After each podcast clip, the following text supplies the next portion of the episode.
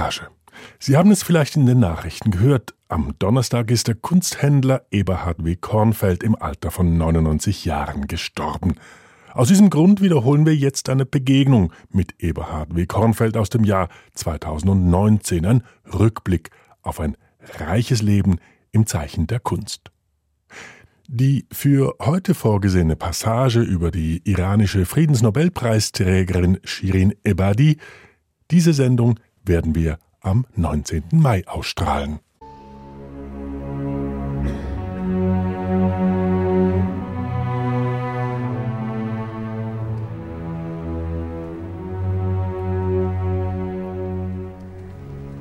Der liebe Gott gewährt mir eine lange Lebenszeit und dafür sei ihm von Herzen gedankt. Ich selbst versuche ihn mit einer gesunden Lebensführung etwas zu unterstützen.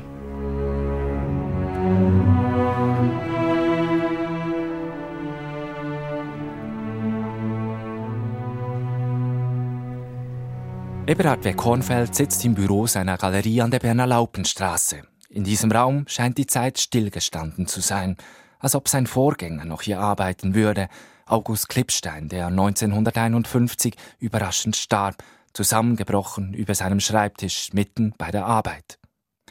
Auch Eberhard W. Kornfeld arbeitet und arbeitet. Einen Computer hat er nicht in seinem Büro, aber Kunstwerke, Fotografien, Bücher, einen Tresor und eine riesige Lupe, um Grafiken zu studieren. Kornfelds scharfen Blick entgeht nichts. Die Gedanken sind klar, nur die Stimme ist etwas brüchig geworden. Das ist die Passage. Mein Name ist Oliver Meyer. Sie hören einen Rückblick auf ein Leben im Dienst der Kunst. Von seinen Freunden wird er Ebi genannt und Freunde hat er viele, Bewunderer ebenso. Eberhard W. Kornfeld bewegt sich seit Jahrzehnten in einem goldenen Netzwerk des Kunstbetriebs, in dem Diskretion zu den harten Währungen zählt. Von seinem Großmut, seiner Großzügigkeit haben manche profitiert, Künstler, Museen, und in Bern, seiner Wahlheimat, ist der Ehrenbürger so gut wie unantastbar.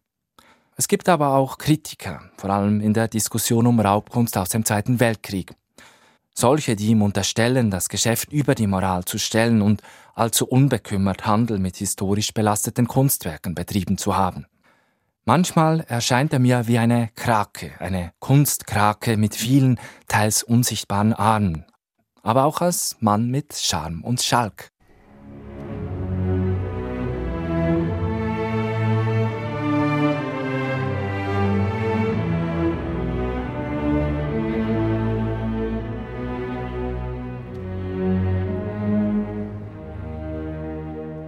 Frage ihn nach dem Wiesenschaumkraut. Die Pflanze ist mir aufgefallen, als ich einmal im Frühling die Galerie besuchte. Und ich habe sie wiederentdeckt in seinem Buch mit 95 Episoden und Erinnerungen aus seinem Leben. Es war 1936 in der zweiten Klasse in Basel am Gymnasium. Und da hat der Lehrer Ries gefragt in der nächsten Stunde, nehmen wir das Wiesenschaumkraut durch. Wer will 29 Pflanzen mitbringen für die nächste Stunde. Und da ich bei Lehrer Ries nicht ganz gut angeschrieben war, habe ich gedacht, das sei eine gute Gelegenheit, meinen Ruf etwas aufzubessern. Am Abend vor dieser Stunde bin ich nach Hause gegangen. Da plötzlich an der Türe wurde geläutet und da standen drei Buben da, drei Kameraden von mir und sagten, du musst dringend mitkommen, du fehlst bei einem Fußballmatchli. Und ich wollte kein Spielverderber sein und ging mit und habe das ganze Spiel durchgezogen bis kurz vor dem Nachtessen. Nach dem Nachtessen hat meine Mutter gesagt, so Schluss, basta, ab ins Bett. Es bestand keine Möglichkeit mehr, diese Wiesenschaumkraut auszugraben, die hinter uns auf einer Wiese wachsen. Ich habe dann sehr schlecht geschlafen. Am nächsten Morgen hatte ich einen Bauchcreme dass ich meine Mutter gebeten habe, doch in der Schule anzurufen, ich käme heute nicht. Lehrer Ries, der mit diesen Pflanzen gerechnet hatte, musste dann den Unterricht für eine Stunde lang improvisieren. Ich habe am nächsten Tag ein gewaltig schlechtes Gewissen gehabt und das schlechte Gewissen hält bis heute an. Jedes Jahr, wenn diese verdammten Wiesenschaumkrautblüten anfangen zu blühen, dann kommt das schlechte Gewissen auf.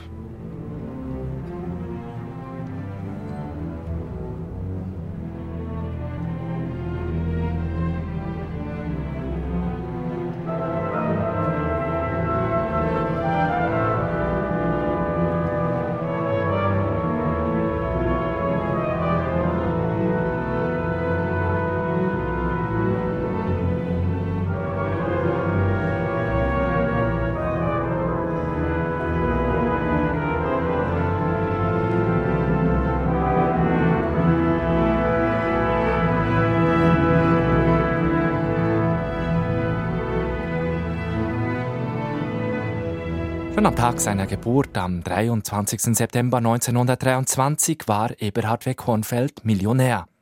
In Anführungszeichen.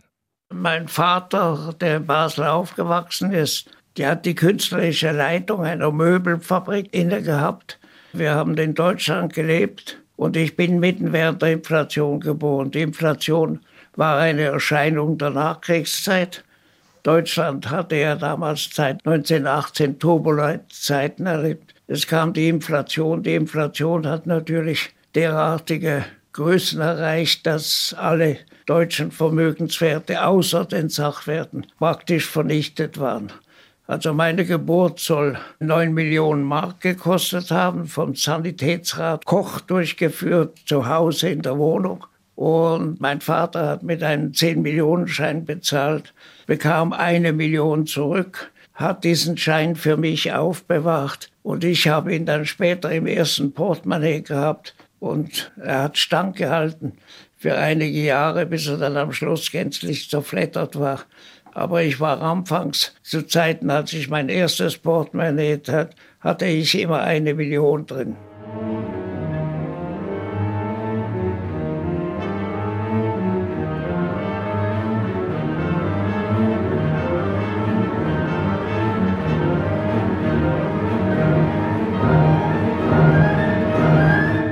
Mein Vater zog ein Jahr nach meiner Geburt nach Basel, um, um dort das väterliche Geschäft zu übernehmen.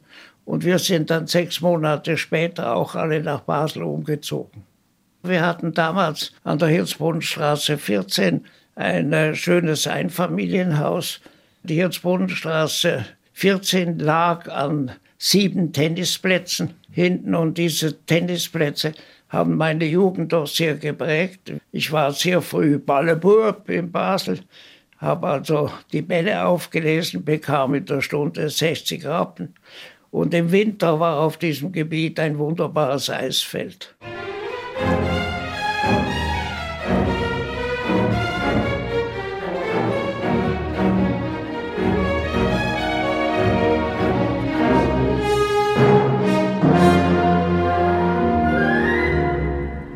Es war Zuchtunordnung, also in der Primarschule, wenn einer nicht pariert hat, dann gab es die Tatze. Also man musste die Hand offen hinstrecken und mit einem Mehrer wurde gewaltig auf die Innenfläche des, der, der Hand geschlagen. Es war sehr schmerzhaft.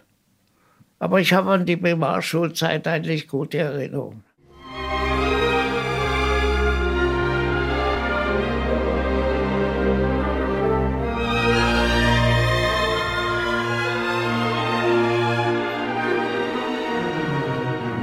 Eberhard W. Kornfeld ist acht Jahre alt, als er dem damaligen Reichspräsidenten Paul von Hindenburg einen Brief schreibt. Also meine Mutter war ja Deutsche und die Reichspräsidentenwahl 1932 war offensichtlich ein Thema in der Familie. Die Stichwahl war zwischen Hindenburg und, und Hitler. Und ich habe dann aus irgendwelchen Gründen beschlossen, dem Hindenburg einen aufmunternden Brief zu schreiben, und habe unter anderem geschrieben, in den ganzen badischen Dörfern haben sie Hitler gewählt. Ich finde das dumm. Und von diesem Brief hat sich der Entwurf im Familienarchiv erhalten. Also ich hatte offensichtlich sehr früh eine gute politische Einstellung. das spiegelte natürlich äh, die politische Haltung in der Familie wider. Sieben Jahre danach, zu Ostern 1939, fährt Eberhard W. Nach Nida, in die Heimatstadt seiner Mutter in der Nähe von Frankfurt am Main. Eberhard W. Übernachtet bei einem Onkel, die Mutter im einzigen Hotel der Stadt. Sie ging am Abend aus mit Freunden in ein Café und im gleichen Café saß der damalige Bürgermeister, ein fanatischer Nazi, mit dem sie zusammen in die Primarschule gegangen war. Und alle haben gegrüßt mit Heil Hitler und sie hat gegrüßt mit Guten Abend. Das hat den Widerwillen dieses Bürgermeisters auf den Plan gerufen und er hat gesagt, ich wünsche mit Heil Hitler angesprochen zu werden. Und meine Mutter hat in aller Ruhe gesagt, Ernst, ich bin seit 1917 mit einem Schweizer verheiratet, ich muss dich nicht mit Heil Hitler ansprechen. Sie ging dann vom Café weg und kam ins Hotel. Und im Hotel war bereits ein Anruf des Bürgermeisters. Der Hotelier solle dafür sorgen, dass dieses internationale Pack sofort aus dem Haus geworfen wurde. Und die Polizei hat noch in der gleichen Nacht verfügt, dass sie am nächsten Morgen abreisen müsse. Ich wurde geholt mit dem ersten Zug und meine Mutter sagte, das lasse ich mir nicht bieten. Wir gehen in Frankfurt zum schweizerischen Konsul. Und ich erinnere mich noch heute an diesen Gesichtsausdruck des Konsuls, der sagte, Herr Gott, schon wieder so eine blöde diplomatische Affäre. Und er hat meine Mutter gebeten, das alles schriftlich festzulegen und ihm einzureichen. Die Affäre ging dann so aus, dass die deutschen Behörden doch verfügt haben, dass sich dieser Bürgermeister auf dem Konsulat in Frankfurt entschuldigen musste. Also ich habe sie in Erinnerung als sehr mutige und geradlinige Frau. Als der Zweite Weltkrieg ausbricht, wohnt Eberhard W. Kornfeld in Basel kaum zwei Kilometer von der Grenze entfernt. Also die Grenzsituation hat sich schon bemerkbar gemacht. Die Bedrohung war äh, eigentlich handgreiflich. Ich erinnere mich an den 10. Mai 1940, wo man wirklich mit einem Angriff Deutschlands auf die Schweiz gerechnet hat. Bei uns ist eine kurze Straße, da wohnen vielleicht 20 Familien und acht von diesen Familien sind in die Innerschweiz geflüchtet. Bei uns war das kein Thema, weil wir kein, keine Möglichkeit hatten, irgendwo unterzukommen.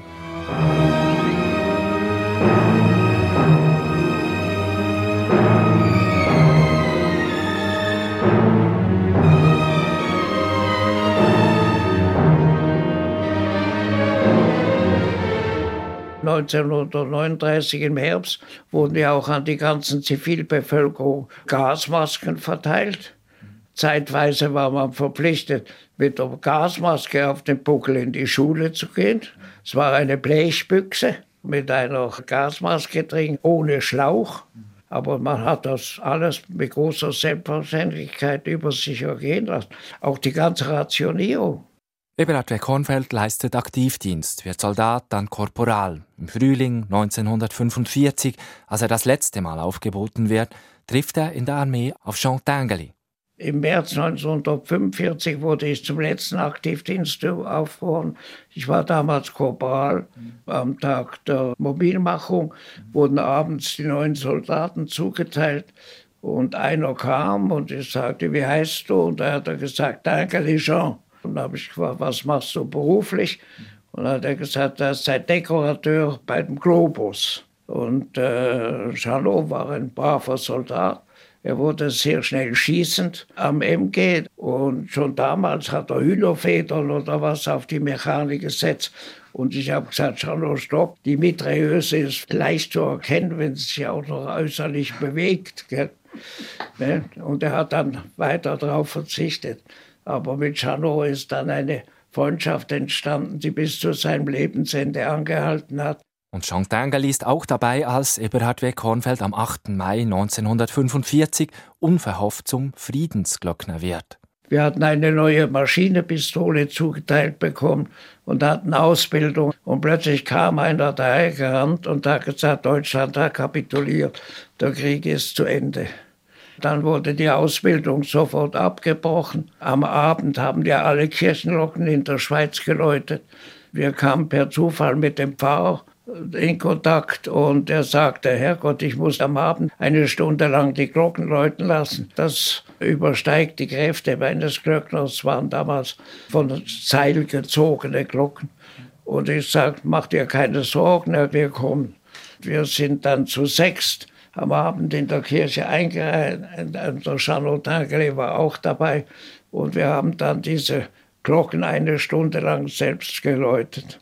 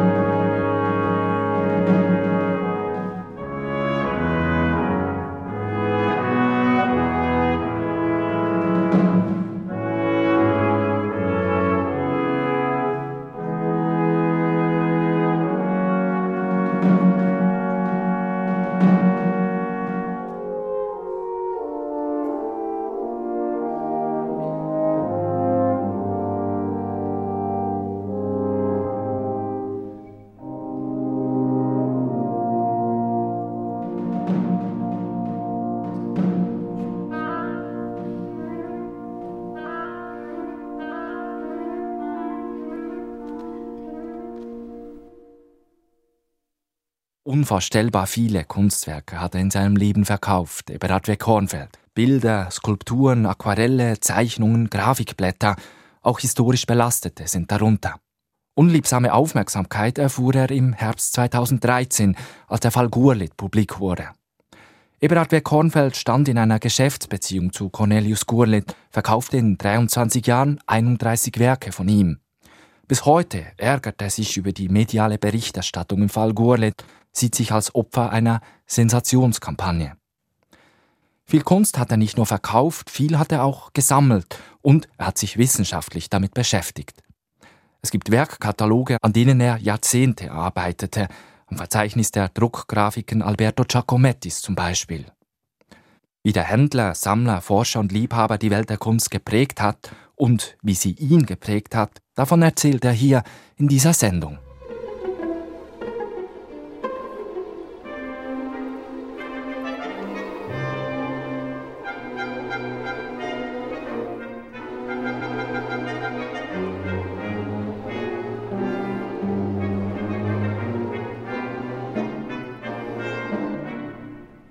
Eberhard W. Kornfeld beginnt früh, sich für Kunst zu interessieren. Die Passion des Vaters überträgt sich auf den Sohn. Mein Vater hat mich in jede Kirche, in jedes Museum geschleppt.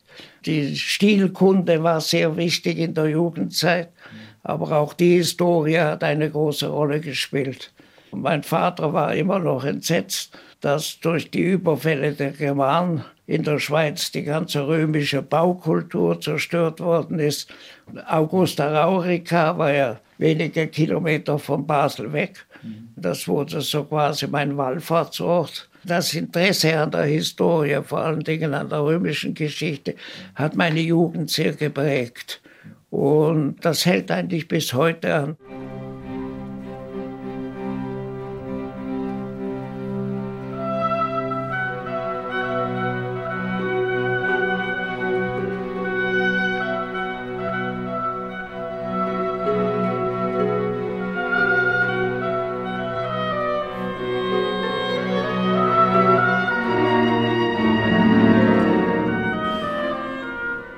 Eberhard W. Kornfeld absolviert eine kaufmännische Ausbildung bei einem Architekten. Dann kommt er nach Bern als Volontär zu August Klippstein. Der Kunsthändler wird für Kornfeld zur prägenden Figur. Klippstein, genannt Dr. Klips, emigrierte nach dem Ersten Weltkrieg aus Deutschland und brachte es in der Schweiz zu Ruhm und Ansehen. Er gilt als hervorragender Kenner, als Versessener, dem kaum etwas entgeht. Nichts erscheint ihm barbarischer als Unachtsamkeit im Umgang mit alten Zeichnungen und grafischen Werken. Er war ein sehr strenger Lehrmeister und hat eigentlich Fehler sehr streng geahndet. Also wenn irgendwie mal ein Fehler passierte, eine Falschbeurteilung von einem Blatt, äh, einen falschen Brief, den man geschrieben hatte, eine falsche Information, die man gegeben hat, dann bekam ein gewaltiges Donnerwetter ab.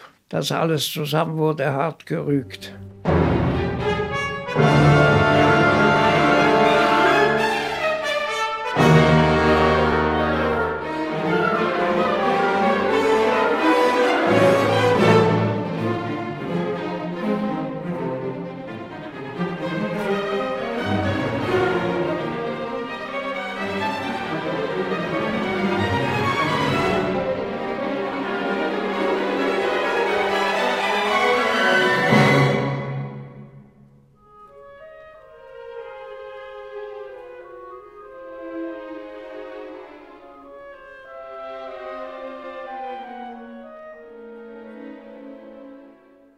Ich hatte durch Zufälligkeiten eigentlich Klippstein seit 1939 gekannt. Im Frühjahr hat die deutsche bekennende Kirche in Basel ein Informationstreffen für äh, Pfarrer durchgeführt. Und um diese Leute nicht hotelkundig zu machen, hat man sie auf sogenannte vertrauenswürdige Familien verteilt. Und einer der Pfarrer war bei mir und der erzählte, einer seiner Kommilitonen würde offensichtlich nun in Bern leben, es sei August Klippstein gewesen man soll ihm doch bitte Grüße ausrichten. Und bei nächster Gelegenheit in Bern bin ich zu Klippstein gegangen. Klippstein war ein faszinierender Mann, damals 55, 60 Jahre alt und hat mir zum Abschied des Besuches schachtelweise Radierungen von Rembrandt von Dürer vorgelegt. Ich war fasziniert von diesem Material. Und bei jeder Gelegenheit während dem Krieg, wenn ich in Bern war, habe ich da einen Besuch abgestattet. Und im Herbst 1944 sagte er plötzlich, hören Sie, hören Sie doch bei Ihren Kommilitonen um. Ich brauche einen Mitarbeiter. Der Mitarbeiter soll etwas von Kunstgeschichte verstehen und kaufmännisch nicht auf den Kopf gefallen sein. Dann habe ich mir die Sache überlegt und habe eigentlich einen Monat später gesagt, ja, ich hätte keinen gefunden, aber ich würde mich selbst für diesen Posten interessieren.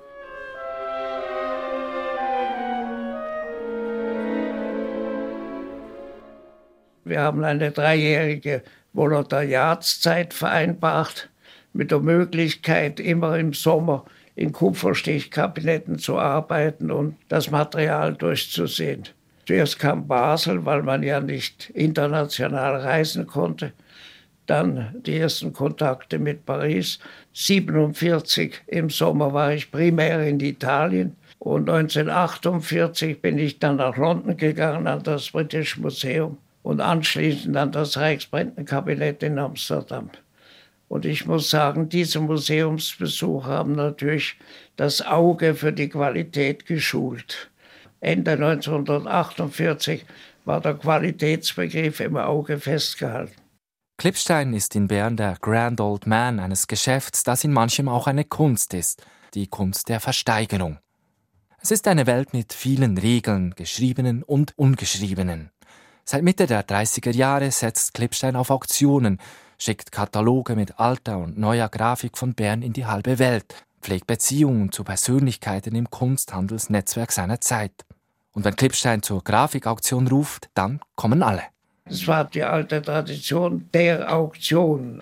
Im Gegensatz zu England, wo es reine Auktionshäuser gibt, hatte die Schweiz und Deutschland eine andere Tradition. Fachmännisch gut ausgebildete Fachmänner die auch Kunsthandlungen geführt haben, haben auch Auktionen durchgeführt.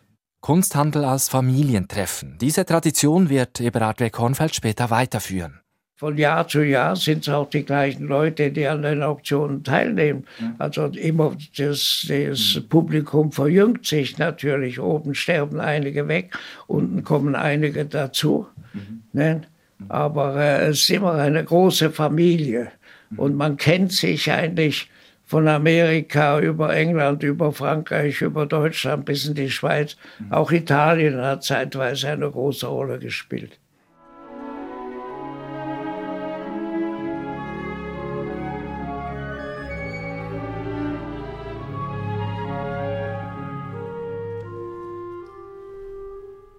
Die Quellen von Auktionen sind im Grunde genommen Todesfälle, Scheidungen und finanzielle Engpässe. Dann kommt das Material. Und wenn zwei, drei Jahre keine Todesfälle von großen Sammlern stattfinden, dann gibt es manchmal Durststrecken. Aber trotz allem, also es wurde seit 1934 im Hause, wurde jedes Jahr Auktion durchgeführt.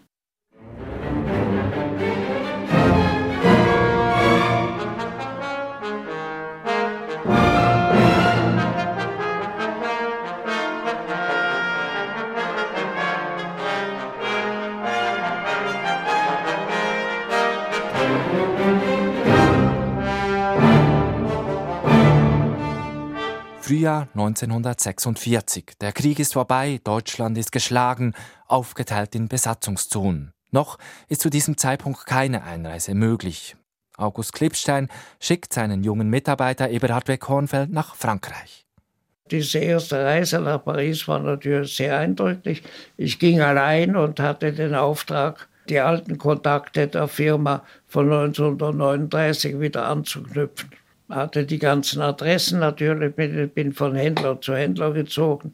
Die waren alle erfreut, dass die internationalen Kontakte nun wieder äh, reaktiviert werden konnten. Die Preise in Frankreich waren eigentlich auch damals noch recht bescheiden. Also kam von einem ersten Aufenthalt in Paris zurück und hatte allerhand Blätter von Picasso für günstige Preise gekauft.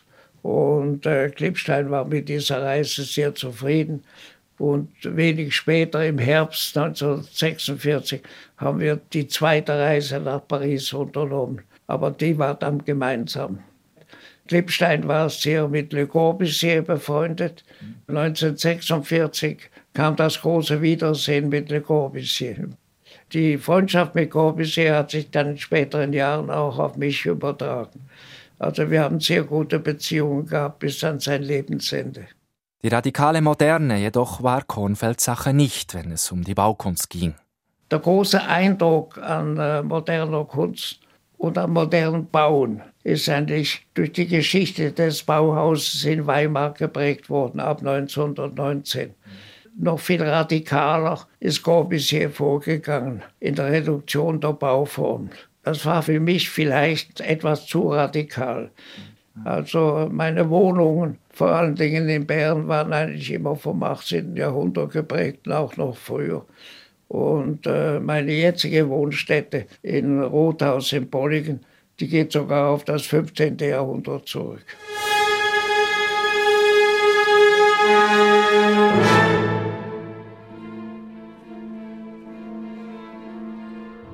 Der Tod von August Klippstein 1951 ist ein Schlag für die Firma und eine Zäsur im Leben von Eberhard W. Kornfeld, inzwischen 27-jährig. Anfangs April ist er am Morgen eigentlich an seinem Schreibtisch zusammengebrochen. Die ganze Mannschaft hat ihn dann, er wohnte ja im ersten Stock von der Galerie, raufgetragen, sein Bett gelegt, er hat noch gelebt, ist aber dann doch in der Nacht verstorben. Das war ein vollständiges, unerwartetes Ereignis. Und man hat sich dann lange überlegt, was mit der Firma passiert. Und schließlich übernimmt Eberhard W. Kornfeld die Leitung zusammen mit Klippsteins langjähriger Assistentin Frieda Schuh. Die Großfamilie der Kunsthändler hält Kornfeld die Treue. Ein Gruppenbild von der Auktion im Herbst 1951 zeigt den jungen Patron inmitten älterer Herren, die entspannt in die Kamera blicken. Es sind die wichtigsten Grafikhändler der Zeit, die sich in Bern versammelt haben. Manche von ihnen wirken wie Relikte aus dem 19. Jahrhundert. Kornfeld schaut zur Seite, er trägt Krawatte und Anzug, den modernsten in der Runde. Angespannt wirkt er und auch etwas verloren. Ich war sehr mutig. Ich war damals 28 Jahre alt und habe das Gefühl gehabt, du kannst die Verantwortung übernehmen. Und ich wollte mal sagen, die Geschichte beweist ja auch, wo man sagen, dass es gut herausgekommen ist. 1954, zweieinhalb Jahre später. Wieder ein Gruppenbild, wieder eine geschäftig aufgeräumte Herrenrunde, im Garten diesmal. Kornfeld steht nicht mehr in der Mitte, man muss ihn suchen auf dem Bild. Der Anzug, so scheint es, ist noch derselbe wie 1951. Kornfeld aber lächelt. Es ist das selbstsichere Lächeln eines jungen Patrons, der zur Auktion geladen hat. Das Jahr 1954 ist für den Kunsthändler Eberhard W. Kornfeld das Jahr des Durchbruchs.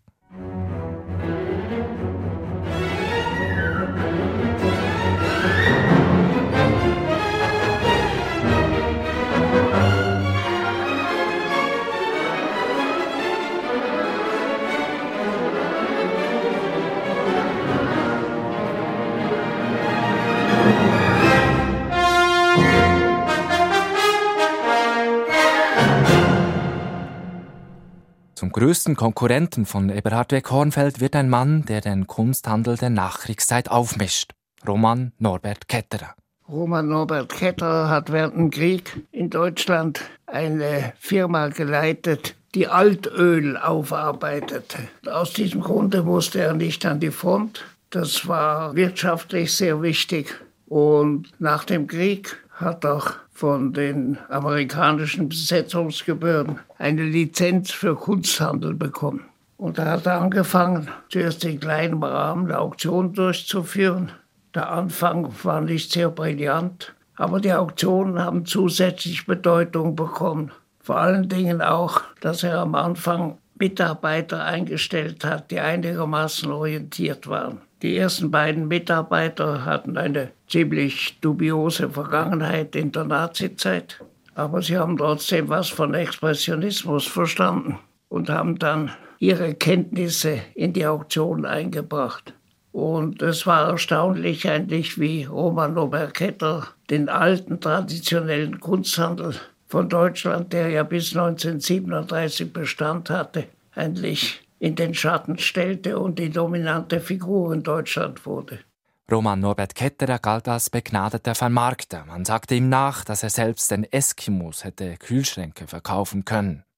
Der Hunger nach Bildern in Deutschland sicherte Ketterers Aufstieg zum schillerndsten Kunsthändler der Nachkriegszeit. Die Auktionen waren hochinteressant es kam sehr viel Material zum Vorschein, was 1937 als entartet bezeichnet und zum Teil in deutschen Museen beschlagnahmt wurde.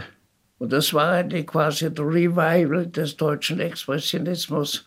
Und er war auf diesem Gebiet sicherlich eine sehr wichtige Figur.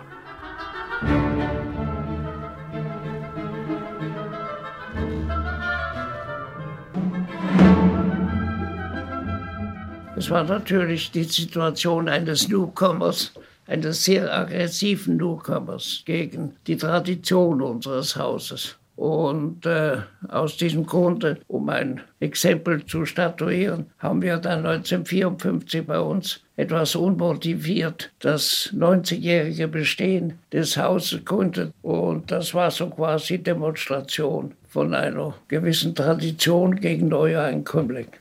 Ketterer und Kornfeld bewegten sich in einem Kunsthandelsbetrieb, der die Verschwiegenheit hochhielt und aus heutiger Sicht relativ sorglos agierte, was die Herkunft von Werken betrifft. Hatten Vorbesitzer einen guten Namen, erübrigten sich für Kunsthändler und Museen meist weitere Fragen.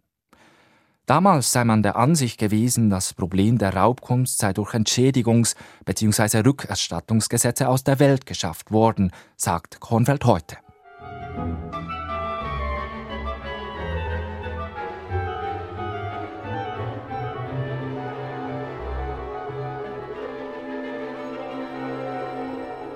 Kornfeld und Ketterer, die ungleichen Konkurrenten. Beide bemühen sich über Jahrzehnte hinweg um das Werk von Ernst Ludwig Kirchner, eine Rivalität, die auch in verschiedenen Museumsprojekten bei Davos zum Ausdruck kommt, dort, wo der Expressionist Kirchner die letzten 20 Jahre seines Lebens verbrachte. Ich habe 1964 das erste Kirchner Museum in Davos eröffnet, auf dem Weltboden, so quasi auf privater Basis. Dann 1982 haben wir das erste größere Museum gegründet. Und danach kam die Gründung des schönen, wirklichen, heute noch ausstrahlenden Kirchner Museums an der Promenade. Und da hat sich Ketterer natürlich große Meriten erworben. Äh, an sich war das geplant durch ein Unternehmen der Gemeinde. Die Gemeinde musste natürlich über den Kredit abstimmen. Und als erste Reaktion kam in der Davoser Zeitung ein Leserbrief, der sagt, wir brauchen kein Kirchner Museum, wir brauchen eine neue Sprungschanze. Und das hat Ketter kolossal irritiert. Er hat gesagt, die Kerle, die äh, hat sehr schön Schwäbisch gesprochen, die Kerle stimmen ja doch nein, hat er gesagt. Und hat sich dann entschlossen, die Baukosten selbst zu übernehmen. Das war ein sehr großer Verdienst, aber man muss vielleicht doch einschränkend sagen, dass das ganze Geld aus dem Verkauf des kirchlichen Nachlasses stammte jenem immensen Kirchner Nachlass, der sich Roman Norbert Ketterer 1954 für einen lächerlichen Betrag praktisch unter den Nagel gerissen hatte. Kornfelds Beschäftigung mit dem Leben und Werk Ernst Ludwig Kirchners beginnt früh. Die Galerie Klipstein war natürlich mit Kirchner schon sehr verbunden. Klipstein hatte auch einen sehr schönen Bestand von Kirchner Grafik, als ich in die Firma eintrat. Und diese Grafik, dieses Werk hat mich fasziniert. Und ich habe 1948 meine ersten Kirschner Blätter gekauft. Und seither ist eigentlich eine kontinuierliche Ankaufspolitik, äh, hat das ganze Leben diktiert. Also meine Kirchner-Sammlung ist heute recht bedeutend. Und so konsequent Eberhard W. Kornfeld seine Kirchner-Sammlung zusammengetragen hat, so konsequent plant er auch, was damit geschehen soll. Ein Ölbild, das bedeutendste, hat Eberhard W. Kornfeld im Herbst 2017 dem Kunstmuseum Basel geschenkt, um eine Lücke zu füllen, wie er selber sagt.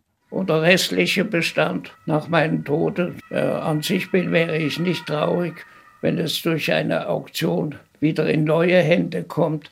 Denn äh, ich habe sehr viel Freude gehabt an dieser Kirchner Sammlung und spätere Generationen, Privatpersonen, werden vergleichermaßen die gleiche Freude haben. Überhaupt all das, was er in seinem langen Leben zusammengetragen hat, seine große Kunstsammlung, sie soll ihn nicht überleben, findet Eberhard W. Kornfeld. Ich sage, nach meinem Tode soll mein Sammlungsbestand in verschiedene Auktionen aufgeteilt wieder zur Verfügung stehen zur Bereicherung neuer Sammlungen. Das dem Museum zu schenken ist gut und recht. Aber Sie müssen doch überlegen, Nehmen Sie das Museum von Bern. Das Museum von Bern hat vielleicht die Möglichkeit, 20 Prozent seiner Bestände an seinen Hängeflächen aufzuhängen. Und 80 Prozent ruhen im Keller und kommen alle paar Jahre vielleicht für eine Ausstellung wieder einmal zur Verfügung. Also Museen, die Keller der Museen, sind auch Leichenkammern der Kunst.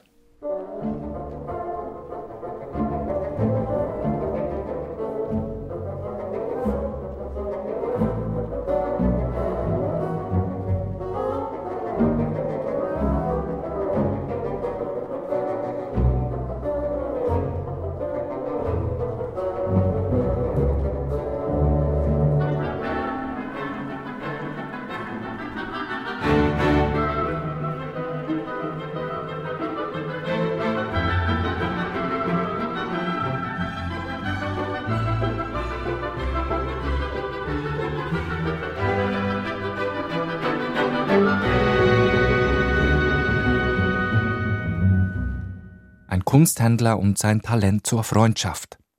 Alberto Giacometti, Sam Francis, Pablo Picasso, Marc Chagall. Mit ihnen und manch anderen großen Künstlerinnen und Künstlern war Eberhard W. Kornfeld freundschaftlich verbunden und er hat sie fast alle überlebt. Hier erzählt er davon. Von Alberto Giacometti zum Beispiel, dem Jahrhundertkünstler aus dem Bergell. Zeitlebens hat sich Eberhard W. Kornfeld für dessen Werk eingesetzt, das lange durchaus umstritten war. Und er erinnert sich noch genau an die erste Begegnung mit Alberto Giacometti im Rahmen der Ausstellung Jeune Sculpteur Contemporain de Paris in der Berner Kunsthalle. Ich kam in die Kunsthalle, um die Einrichtung der Ausstellung zu beobachten. Da war eine weißhaarige Frau mit einem nicht mehr ganz jungen Künstler. Und die weißhaarige Frau beeindruckte mich, weil sie offensichtlich ihrem Sohn Weisungen erteilte, wie er die Sockel zu platzieren habe und welche Skulptur auf welchen Sockel kam. Das hat sich herausgestellt als äh, die Witwe von Giovanni Giacometti. Damals war Alberto Giacometti der Sohn eines berühmten Malers, hatte aber noch kein großes eigenes Profil.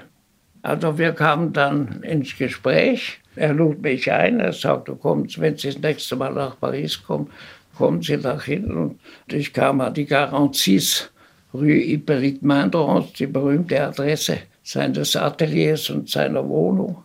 War von Anfang an nicht beeindruckt von diesem Werk, habe mich dann auch sehr dafür interessiert, habe Zeichnungen gekauft, auch einzelne Skulpturen gekauft. Er hatte zwei äh, Vertragshändler, aber Alberto hat trotzdem immer wieder ermöglicht, dass man direkt bei ihm einkaufen konnte. Mitte der 60er Jahre kam es in Zürich zu einer wüsten Auseinandersetzung um das Werk Giacomettis. Eberhard W. Kornfeld erzählt. Ernst Beiler hatte in Pittsburgh die berühmte Sammlung Giacometti gekauft. Es war eine sehr umfassende Sammlung. Gesamthaft, glaube ich, für zweieinhalb Millionen. Heute ein lächerlicher Betrag.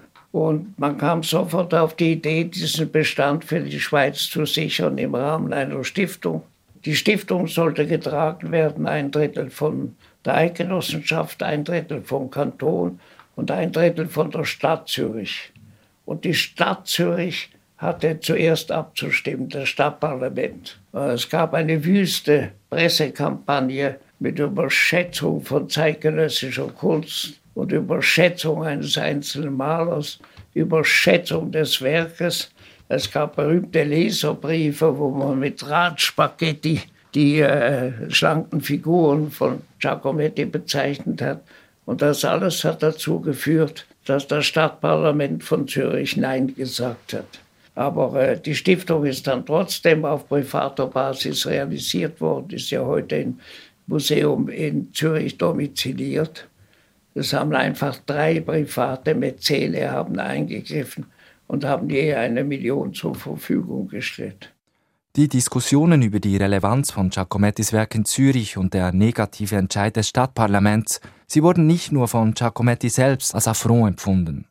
Exponenten der Berner Universität, darunter der Kunstgeschichtsprofessor Hans R. Hahnloser, wollten Alberto Giacometti die Ehrendoktorwürde verleihen und Eberhard W. Kornfeld war als Vermittler gefragt. Hahnloser sagte aber, wir dürfen uns nicht erlauben, dass er absagt. Im Einverständnis mit Hahnloser bin ich dann im Sommer 1965 nach Stampa gefahren, wo Alberto während einiger Sommerwochen war. Und wir haben uns an einem Abend zusammengesetzt und ich habe ihm den Vorschlag unterbreitet.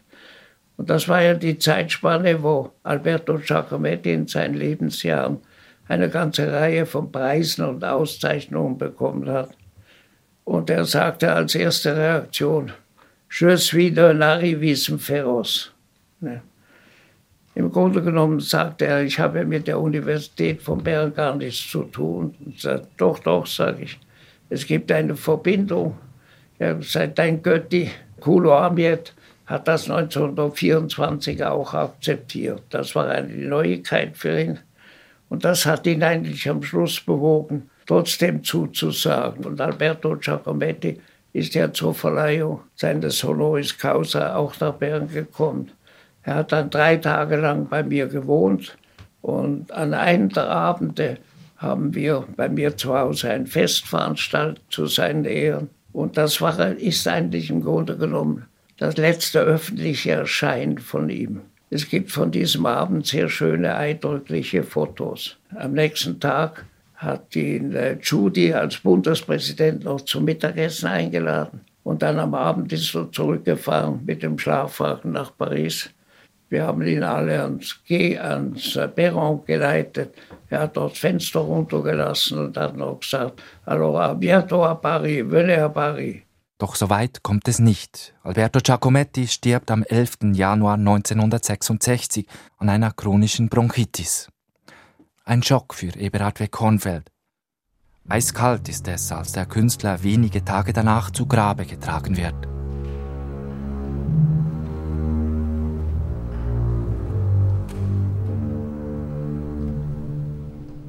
Die Beerdigung in Stampa war sehr eindrücklich. Es war ein sehr schöner Trauerzug. Alberto war aufgebracht im Atelier in einem offenen Sarg. Und der Sarg ist nachher geschlossen und auf einen kleinen Wagen getragen worden. Es gab im ganzen Bergell noch ein Pferd. Das Pferd hat den Leichenwagen gezogen und auf dem zweiten Wagen mit all den Grenzen stand bereits ein Traktor davor. Es war eine sehr, sehr eindrückliche Beerdigung. Das Bergell ist ja protestantisch und spricht Italienisch und hat immer große Schwierigkeiten, einen italienisch sprechenden protestantischen Pfarrer zu finden. Und der Pfarrer von damals war ursprünglich Jesuit, ist konvertiert, hat Italienisch gesprochen in einem neapolitanischen Dialekt und hat eine sehr schöne, aber auch sehr lange Predigt gehalten. Und Diego, der in der Kirche vor mir saß, wurde etwas unruhig und sagte immer mehr il profit, il profit, il profit. Zum ersten Mal hatte der Pfarrer eine bumsvolle Kirche vor sich und hat den Moment sichtlich genossen.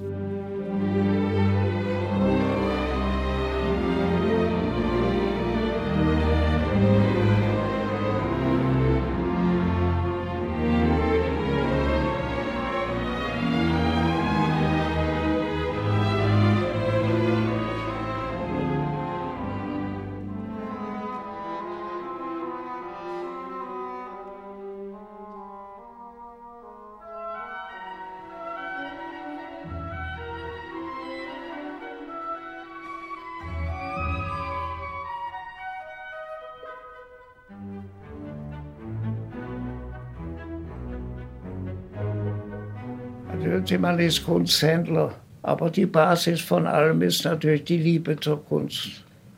Und wenn man die Liebe zur Kunst hat, möchte man auch die Figuren kennenlernen, für die man eintritt, für die man begeistert ist. Das hat dazu geführt, dass ich eigentlich immer wieder versucht habe, mit diesen Leuten einen persönlichen Kontakt herzustellen. Es war aber auch eine sehr gute Zeit. Wir sind vier Wochen oder fünf Wochen vor Ernst Bayerlers Tod haben wir uns noch mal getroffen zu einem Mittagessen im Landgasthof in Rien. Und Ernst sagte mit Recht, weißt, man eine schöne Zeit kam mit guten Künstlern. Und das stimmt. Das, die Künstler waren damals auch noch zugänglich. Man konnte einen persönlichen Kontakt mit ihnen pflegen, sofern sie einen akzeptiert haben. Primär haben sie mal ein Schutzschild um sich gebaut, aber trotzdem wollten sie natürlich persönliche Kontakte mit Bekannten und Freunden. Das hat zu sehr guten Kontakten geführt mit Chagall, mit Picasso, mit Rio Pell, mit John Mitchell und wie sie alle hießen. Also die Kontakte mit den Künstlern, das Zusammenleben mit den Künstlern hat mich persönlich doch sehr, sehr bereichert. Im heutigen Kunstbesitz wollen wir sagen, die Künstler die wirklich bedeutenden Künstler heute ziehen sich eigentlich auch in einem gewissen Sinn in ein Schneckenhaus zurück. Also es ist nicht mehr sehr leicht, mit ihnen persönlichen Kontakt zu treten. Die Beschäftigung mit, der, mit den Zeitgenossen ist ja nicht leicht. Also man muss die Spreu vom Weizen sondern oder versuchen, die Spreu vom Weizen zu sondern und lebte in dieser Zeit mit den Künstlern zusammen. Man saß bis morgens 4 Uhr in den Bars und da hat man eigentlich in dieser Phase, ging die Trennung zwischen Spreu und Weizen, ging über den Magen. Man hat ein gutes Magengefühl gehabt, hat gesagt, richtig. Und ab 65 ist das nicht mehr möglich. Man versucht das über den Kopf zu steuern, aber das funktioniert nicht. Und aus diesem Grunde maße ich mir in meinem Alter auch nicht mehr an, über die Qualität der jüngeren Kunst ein Urteil abzugeben.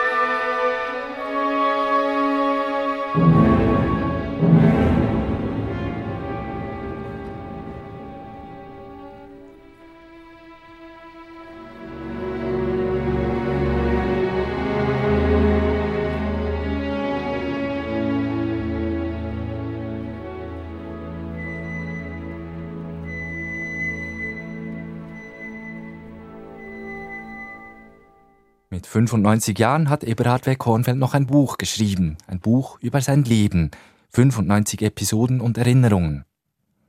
Es ist ein Buch mit vielen eindrücklichen Fotografien, die sein Leben dokumentieren, auch sein privates. Eines zeigt seine drei Kinder am Fenster des Wildbodenhauses in Davos Frauenkirch, wo Ernst Ludwig Kirchner bis zu seinem Tod gelebt hatte. Ich versuche mich Eberhard W. Kornfeld als Vater vorzustellen. Ob er Ihnen ein guter Vater war? Da müssen Sie an sich die Kinder fragen. Aber äh, ich habe bis heute sehr gute Beziehungen mit ihnen. Und sie erinnern sich auch an ihre Jugendzeit in sehr positivem Sinne. Also ich glaube, dass ich ein guter Vater gewesen bin. Ich habe mir auch immer Zeit genommen für die Kinder und wir haben sehr viele Reisen zusammen unternommen. Ich habe sie früh nach Amerika mitgenommen. Wir haben in der Schweiz sehr schöne Wochen immer in Davos verbracht. Also ich glaube ja, also Klagen höre ich nicht.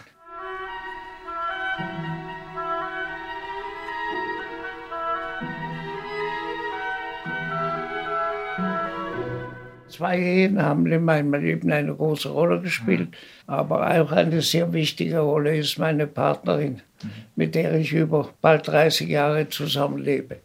Die erste Ehe, wenn ich zurückblicke, war eine glückliche Ehe, aber sie war vielleicht durch die Kinderlosigkeit etwas überschattet. Und ich glaube heute, dass das auch vermutlich der Grund für die Scheidung gewesen ist. In der zweiten Ehe habe ich dann drei Kinder gehabt. Zwei leben noch, eines ist leider verstorben. Und die dritte Verbindung bin ich eigentlich eingegangen mit dem Wunsch, keine Kinder mehr zu haben. Das bedauere ich heute, aber es ist zu spät.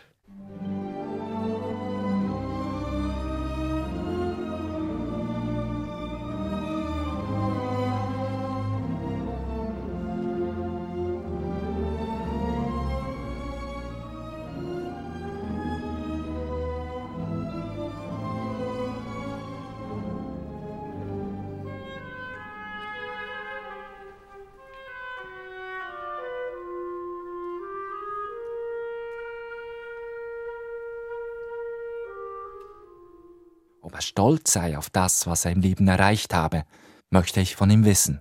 Na, stolz ist übertrieben. Ich würde sagen zufrieden. Und ob er staunt darüber, wie viele Jahre ihm vergönnt sind. Äh, man muss wirklich den Ausdruck vergönnt bleiben. Es gibt eine schöne Foto von meiner Aspirantenklasse von 1945. Und wir sind eigentlich zeitlebens immer sehr verbunden geblieben und haben uns also jedes Jahr auch zu einer kleinen Erinnerungsfeier getroffen. Es waren immer sehr nette Treffen, aber heute muss ich leider feststellen, dass ich noch der einzige Überlebende bin. Bis vor drei Jahren haben wir uns noch getroffen, am Schluss waren es vier, dann drei, dann zwei und dann noch einer. Und der wohnt in Rien und sagte, hör mal, ich kann mich nicht mehr groß bewegen, ich laufe am Rollator, aber bis zum Restaurant von der Fondation Bayerler reicht es noch. Und da war, habe gesagt, wir halten die Ration so lange als möglich aufrecht, aber jetzt ist kein Partner mehr da, muss leider auf diese Erinnerungstreffen verzichten.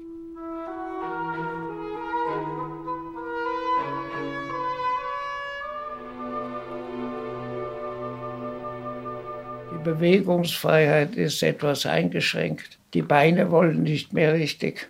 Aber ich bin denen nicht böse. Die haben jetzt 95 Jahre lang oder 94 Jahre lang treue Dienste geleistet. Und wenn man dann, was die mit diesen Beinen im Militärdienst angestellt haben, 100 Kilometer laufen, drei Meter in eine Kiesgrube springen mit der Vollpackung am Buckel und den Karabiner und Hals und all solche Dummheiten. Das rächt sich leider dann heute.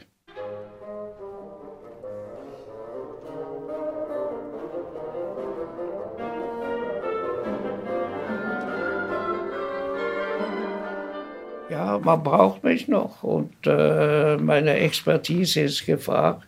Ich bin auch vielleicht ein, aufgrund der langen Erfahrung bin ich einer der wenigen, der auf den ersten Blick erkennt, ob es sich um ein Original um eine, oder um eine Fälschung handelt. Das ist ein Bauchgefühl, was sich in den langen Jahrzehnten etabliert hat. und was natürlich von großer Wichtigkeit ist. Ich würde sagen, solange es möglich ist, will ich ja meinen Biotisch zurücklegen und bis anhin ist es gut möglich. Ich erinnere an August Klippstein, Kornfelds Vorgänger, der mitten bei der Arbeit starb. Ja, genau an diesem Platz, der Ihnen gegenübersteht, ist zusammengebrochen. Also man weiß ja nie, was einem bevorsteht. Aber im Grunde genommen wäre das doch ein sehr schöner Tod.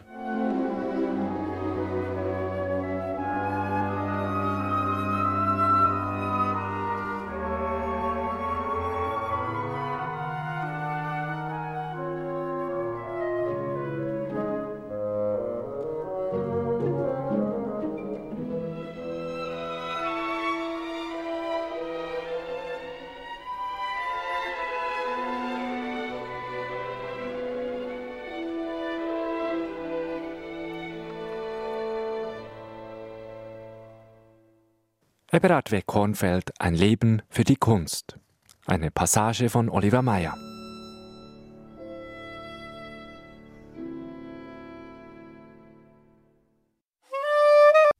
Erfahren Sie mehr über unsere Sendungen auf unserer Homepage srf.ch.